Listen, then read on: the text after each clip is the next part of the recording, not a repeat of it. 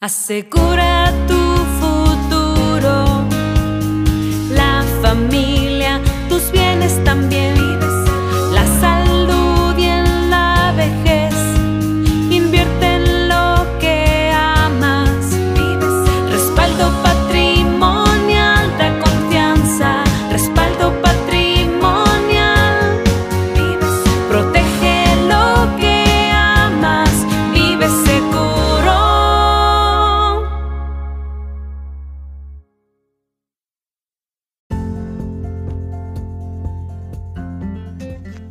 tal? Me da mucho gusto saludarte una vez más a través de este podcast. Te comento que ya son más de 2.500 reproducciones que se han hecho a lo largo de todas las lecturas que he compartido. El propósito de estas lecturas es compartir cosas positivas, ya sea de la palabra de Dios, de finanzas o también del movimiento Scout. La idea es que todo esto pueda ayudarte a ti a mejorar y a tener bendiciones en la vida. El día de hoy hablaremos de un tema muy interesante. Es un tema que está a la orden del día. Estamos regresando a nuestras actividades, a las escuelas, a todo lo que nosotros tratábamos de hacer antes de la pandemia. Sin embargo, hoy debemos reconocer que la vida no es la misma. Qué difícil es pensar que en algún momento regresaremos a lo que antes fuimos, pero no es así. Y seguramente eso puede causar temor.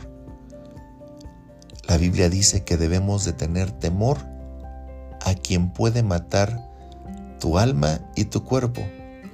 Sin embargo, cuando nosotros estamos de la mano de Dios, podemos tener toda la seguridad de que Dios cuida cada uno de nuestros pasos. Yo no sé si en este momento tú estés pasando por esta enfermedad o si ya la pasaste o incluso vayas a enfrentarla una o dos o tres veces. Sin embargo, lo que sí estoy seguro es que no debes de tener temor. Dios cuida de cada uno de nuestros detalles. Cuida cada una de las cosas que nosotros hacemos en la vida. Así que te invito a que escuches la siguiente lectura y que puedas tener la seguridad del cuidado de Dios de ti y de tu familia. Que tengas un excelente día y comenzamos.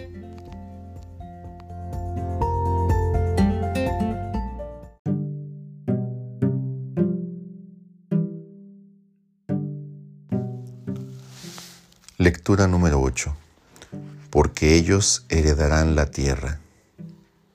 El ladrón del gozo. Era un ladrón profesional, su nombre atemorizaba como los vientos del desierto agitan las plantas. Aterrorizó a la empresa de diligencias Wells Fargo durante 13 años, rugiendo como un tornado que entraba y salía de las sierras nevadas, espantando a los más rudos colonizadores de las zonas fronterizas. En los periódicos de San Francisco hasta Nueva York, su nombre se convirtió en sinónimo de peligro para la frontera. Durante su imperio de terror, entre 1875 y 1883, se le acusó de robar las bolsas y el aliento de un total de 29 conjuntos de tripulantes. Y todo lo hizo sin disparar un solo tiro. Su arma era la reputación, su munición era la intimidación. Una máscara le ocultaba el rostro, ninguna víctima lo vio jamás, ningún artista dibujó alguna vez sus facciones, ningún sheriff pudo seguirle la pista, nunca disparó un tiro ni se llevó un rehén, no tenía que hacerlo, su presencia bastaba para paralizar. Black Bart un bandido enmascarado que portaba un arma mortal.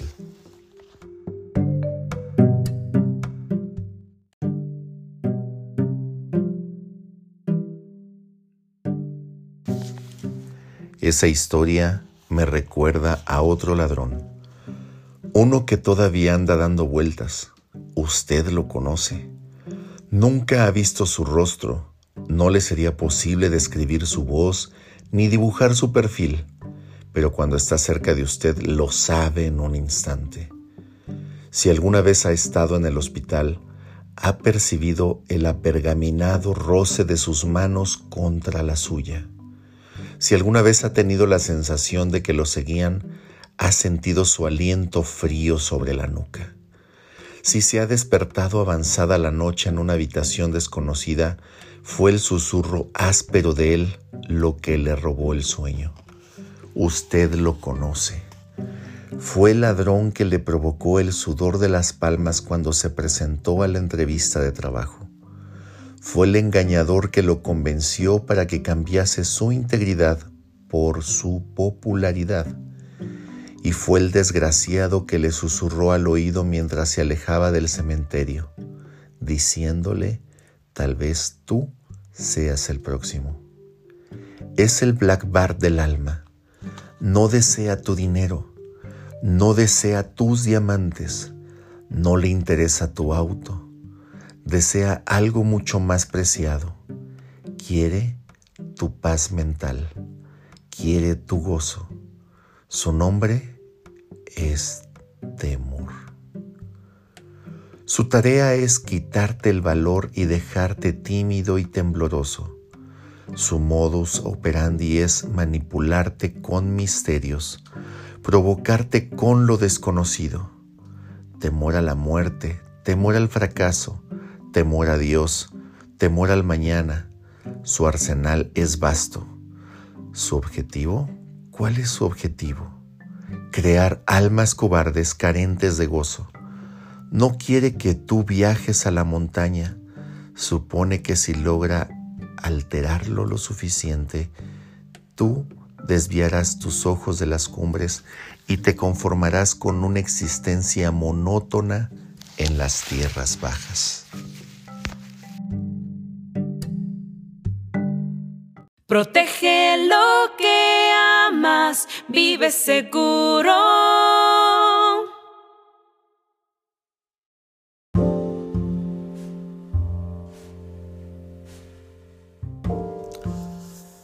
Cuenta una leyenda de la India de un ratón que le tenía terror a los gatos hasta que un mago aceptó transformarlo en gato. Eso resolvió su temor hasta que se encontró con un perro. Así que el mago lo convirtió en perro. El ratón convertido en gato, convertido en perro, se sintió contento hasta toparse con un tigre, de modo que otra vez el mago lo convirtió en aquello que lo atemorizaba.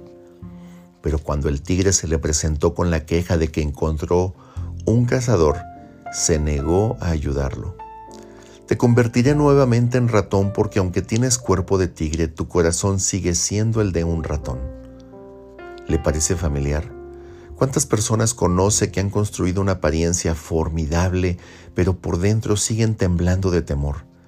Atacamos nuestras ansiedades adoptando la apariencia de un tigre nos enfrentamos a nuestros temores con fuerza. Poder militar, sistemas de seguridad, estrategias de defensa, todo eso refleja una convicción de que el músculo crea seguridad. O si no, usamos fuerza, probamos otros métodos, acumulamos riquezas, buscamos seguridad en las cosas, cultivamos la fama y procuramos un nivel social. Pero ¿dan resultado esos métodos? ¿Puede el poder, las posesiones o la popularidad liberarnos efectivamente de nuestros temores? Si el poder hubiese sido capaz, José Stalin habría sido una persona libre de temores. Sin embargo, este infame primer ministro ruso temía ir a la cama. Tenía siete dormitorios diferentes. Cada uno podía cerrarse tan herméticamente como una caja fuerte a fin de despistar a cualquier asesino potencial. Dormía en una habitación distinta cada noche. Cinco limusinas con chofer lo trasladaban donde quiera que fuese, cada una con cortinas cerradas de modo que nadie pudiera saber cuál llevaba Stalin. Sus temores estaban tan profundamente arraigados que empleaba a un sirviente cuya única tarea era vigilar y proteger sus bolsitas de té si las posiciones conquistaran al temor, el fallecido billonario Howard Hawks no lo hubiese tenido, pero es probable que usted conozca su historia. Su falta de confianza en la gente y la paranoia que le producían los gérmenes llevaron a este billonario a México, donde murió solo viviendo como un ermitaño cadavérico con una barba que le llegaba hasta la barriga y las uñas largas y retorcidas. Pero, pues ya vimos que las posesiones y que también el poder no es suficiente. ¿Qué pasa con la popularidad? La fama del Beatle, John Lennon como cantante, autor e ídolo del pop, lo convirtieron en una palabra de uso doméstico, pero sus temores le producían desdicha. Sus biógrafos lo describen como un hombre atemorizado, temeroso de dormir con las luces apagadas y de tocar cualquier cosa a causa de su suciedad. Aunque Stalin, Hawks y Lennon son casos extremos, son indicativos.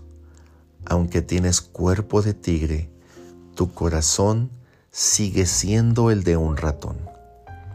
Comparen sus historias con la vida de un joven poco conocido pero de gran valentía llamado Paul Keating.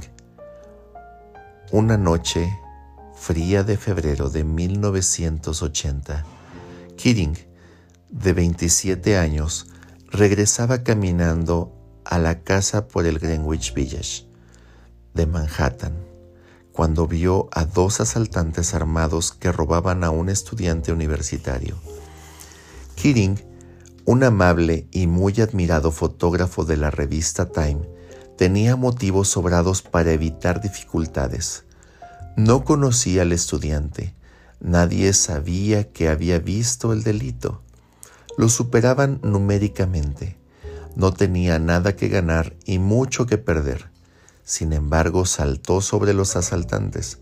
La víctima se escapó y corrió hasta un negocio de comida cercano para solicitar ayuda. Momentos después, dos disparos retumbaron en la noche y los asaltantes se alejaron corriendo. Paul Keating fue hallado muerto en el pavimento. La ciudad de Nueva York le otorgó una medalla póstuma al heroísmo. Pienso que estará de acuerdo con el comentario ofrecido por el alcalde en la ceremonia. Nadie vio a Paul Keating en la calle esa noche. Nadie le obligó a dar un paso al frente en el momento de crisis. Lo hizo por lo que era.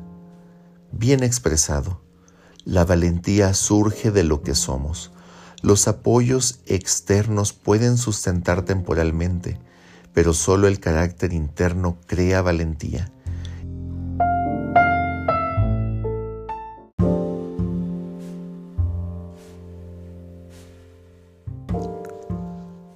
Son justamente esas convicciones internas las que Jesús promueve en las bienaventuranzas. Recuerde, Mateo capítulo 5 no es una lista de proverbios o una recopilación de dichos aislados, sino más bien una descripción detallada de cómo Dios reconstruye el corazón del creyente. El primer paso es pedir ayuda, volverse pobre en espíritu y reconocer nuestra necesidad de un Salvador. El siguiente es la tristeza. Dichosos los que lloran. Aquellos que lloran son los que saben que están equivocados y piden disculpas, sin excusas, sin justificación, solamente lágrimas. Los primeros dos pasos contribuyen reconocimiento de ineptitud y arrepentimiento del orgullo. El siguiente es de renovación. Dichosos los de espíritu humilde el reconocimiento de la debilidad conduce a la fuente de la fortaleza de Dios y la renovación viene cuando nos volvemos de espíritu humilde, cuando damos nuestra vida a Dios para ser su herramienta. Las primeras dos bienaventuranzas nos pasan por el fuego de la purificación. La tercera nos coloca en las manos del Maestro. ¿Y cuál es el resultado de este proceso? Simple, valentía ellos heredarán la tierra. Ya no nos dominarán las tierras ni sus temores, pues seguimos aquel que domina la tierra.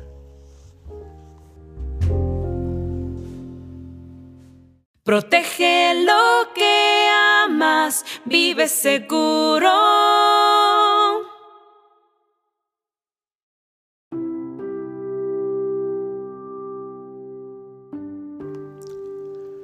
¿Le vendría bien un poco de valor? ¿Retrocede usted más de lo que se mantiene firme? De ser así, permita que el Maestro lo guíe nuevamente al tope de la montaña. Permita que le recuerde por qué no debe de temer. Preste atención a la ocasión en la que Cristo disipó la agitación interna de sus nerviosos discípulos y vea si sus palabras le sirven de ayuda. Debemos recordar que los discípulos eran hombres comunes, a quienes se les asignó una tarea exigente. Antes de llegar a ser santos de vitrales en las catedrales, eran vecinos que intentaban ganarse la vida y criar una familia. No fueron cortados de fibra teológica ni criados con leche sobrenatural, pero su devoción era un poco mayor que su temor, y como resultado hicieron algunas cosas maravillosas.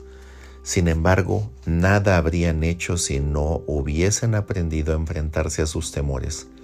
Jesús sabía eso. Es por ello que los animaba con sus palabras. Los discípulos son enviados solos. Por un tiempo limitado entrarán a las ciudades y harán lo que Jesús hizo, pero sin Jesús. Él los reúne para darles las últimas instrucciones. Quizás los discípulos parezcan nerviosos y tienen por qué estarlo. Lo que Jesús les dice incrementaría el ritmo de pulso de sus corazones. Primero Jesús les dice que no lleven dinero de sobra ni ropa adicional en su viaje. ¿Nada de dinero? Luego les asegura que los envía como ovejas en medio de lobos. Mm, ¿Qué quieres decir con eso, Jesús? Su respuesta no alienta. Les dice que serán llevados ante las autoridades. ¿Qué? Que serán flagelados. Ay, ay, ay, a ver, espera. Y que serán arrestados. ¿Qué qué? Y empeora antes de mejorar.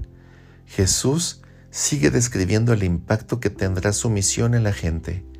El hermano entregará a muerte al hermano y el padre al hijo. Los hijos se rebelarán contra sus padres y harán que los maten. Todo el mundo los odiará por causa mía, pero el que se mantenga firme hasta el fin será salvo. Algunos ojos se cierran, otros se abren más, alguien traba saliva, los pies cambian de posición. Alguien se seca la ceja y aunque nadie lo dice, usted sabe que lo están pensando. Están pensando esta pregunta. ¿Será muy tarde para salir de este asunto? Ese es el entorno del párrafo de Jesús acerca del valor. Tres veces en cinco versículos dice, no tengan miedo. Las palabras que están ahí las debe de leer con detenimiento. Lea las palabras, vea su llamado y la causa del valor, vea el motivo por el que debería dormir bien esta noche. Así que no los temáis, porque no hay nada encubierto que no haya de ser revelado, ni oculto que no haya de saberse. Superficialmente esas palabras parecieran un motivo de pánico en vez de una fuente de paz. ¿A quién de nosotros nos agradaría que se hiciesen públicos nuestros pensamientos secretos? ¿Quién querría que fuesen publicados nuestros pecados privados? ¿Quién se entusiasmaría ante la idea de que todos los actos equivocados que hemos cometido fuesen anunciados a todos? Tiene razón, a nadie le gustaría, pero se nos dice una tras otra vez que tal cosa sucederá. No hay nada en toda la creación que esté oculto a la vista de Dios. Todo está al descubierto y expuesto a los ojos de aquel a quien hemos de rendir cuentas. Él es quien revela lo profundo y lo escondido, conoce lo que está en tinieblas, y la luz mora con él. Pero yo les digo que en el día del juicio los hombres tendrán que dar cuenta de toda palabra imprudente que hayan pronunciado has puesto nuestras iniquidades delante de ti, nuestros pecados secretos a la luz de tu presencia. Él sacará a la luz lo que está oculto en la oscuridad y revelará los motivos del corazón de los hombres. Pensar en revelar lo que está oculto en mi corazón me produce emociones de vergüenza y humillación. He hecho cosas que no quiero que nadie sepa. He tenido pensamientos que nunca desearía que fuesen revelados. De modo que, ¿por qué señala Jesús al día de la revelación como una razón para tener coraje? ¿Cómo puedo obtener fuerza de lo que debiera ser un momento de angustia? La respuesta se encuentra en Romanos capítulo 2, versículo 16. Deje escapar un suspiro de alivio mientras subraya las últimas cuatro palabras de este versículo.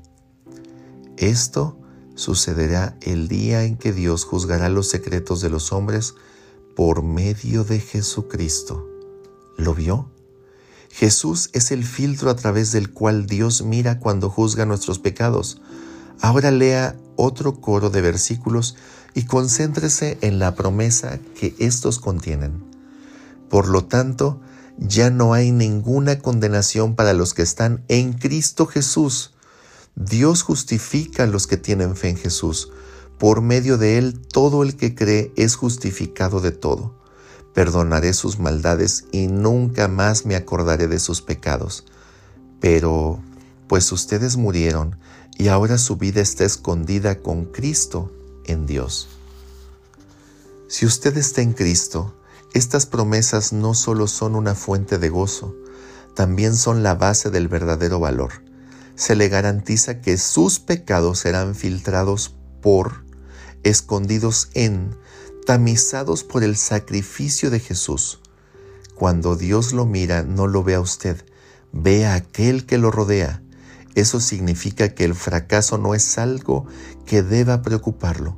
Su victoria está asegurada. ¿Cómo podría entonces no ser valiente? Imagínelo de esta manera.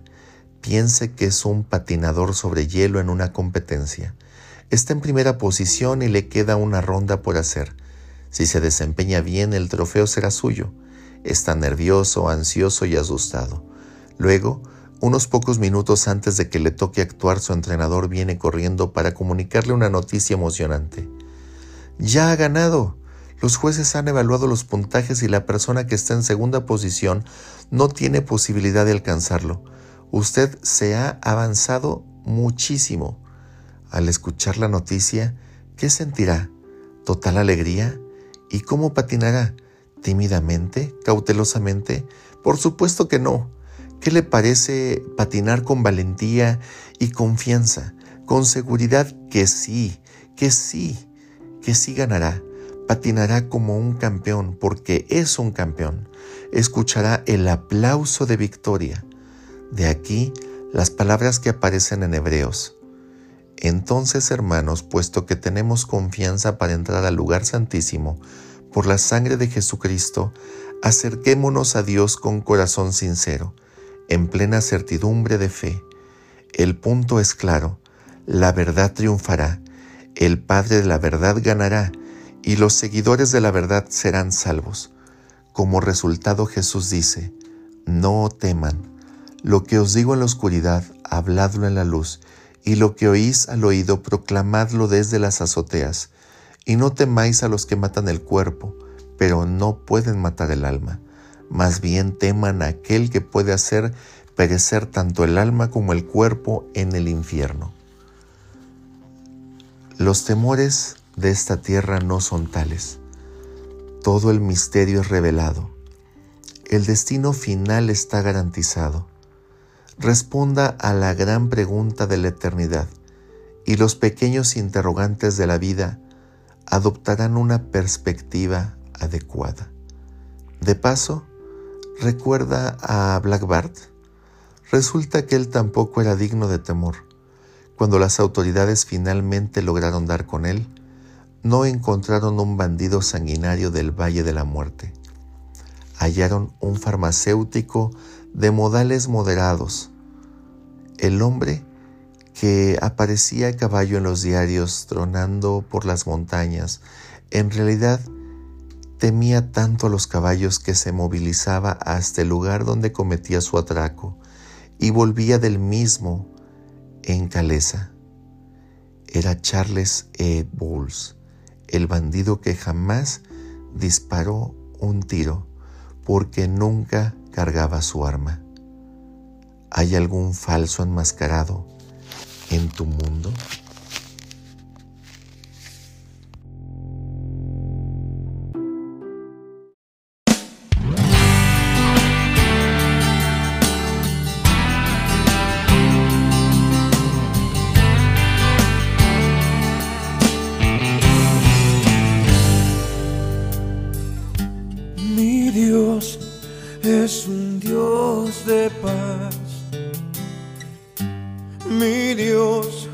Es un Dios de poder. Mi Dios es un Dios de amor. Amor por ti, amor por mí, amor por ti, por mí. Dios es un Dios de luz. Mi Dios es un Dios que salva. Mi Dios es fuego consumidor. Su eterno amor, sublime amor, amor por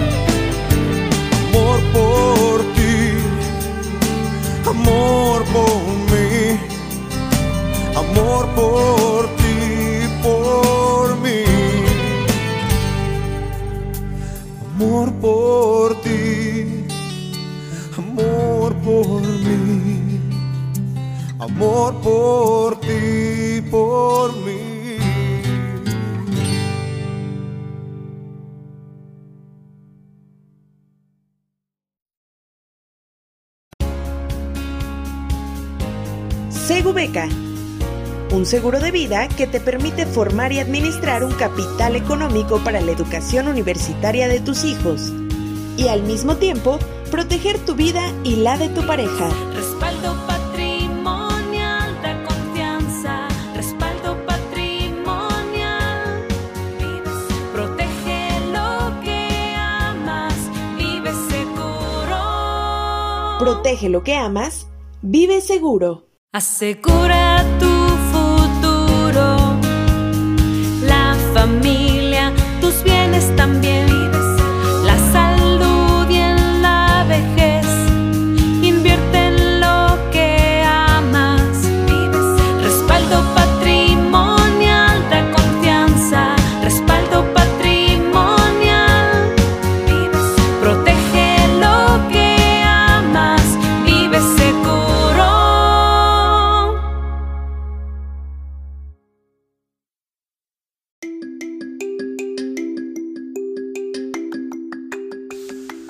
Hola, ¿qué tal?